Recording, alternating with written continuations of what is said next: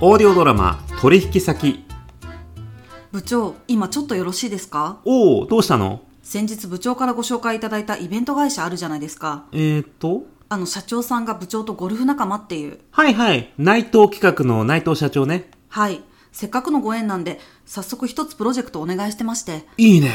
やり取りする中でちょっとだけ部長の意見お伺いしたいことがありましてなになに内藤社長と直接コミュニケーションしてるんですけどそうそう内藤ちゃんはねプレイングマネージャーなんだよあいついいでしょそれがですねえ対応悪いいやいやめちゃくちゃ丁寧にご対応いただいてますだよねだよねそういうやつなんだよ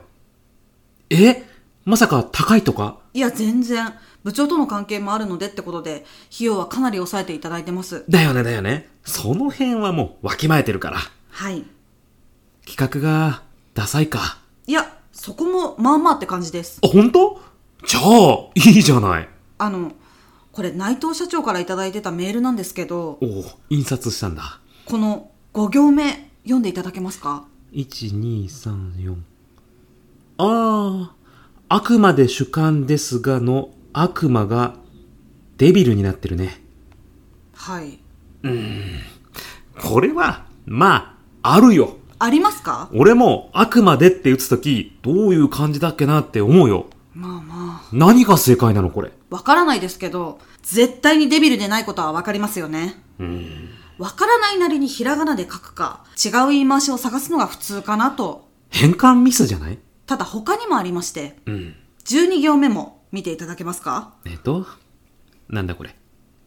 はいはい。カニバルのカニが、エビカニのカニになってるのか。はい。カニバルは英語のカニバリズムから来た造語なので、カタカナが正しいはずです。内藤社長はカニを頬張るみたいなイメージで使ってらっしゃるんですかわからないけど。あだとしたら私、意味を取り違えてるんじゃないかと思って不安なんです。あー。まあ、そういうとこあるかもな。あんまり意味わからずに難しい言葉使っちゃうっていうね。はそれは、可愛げじゃない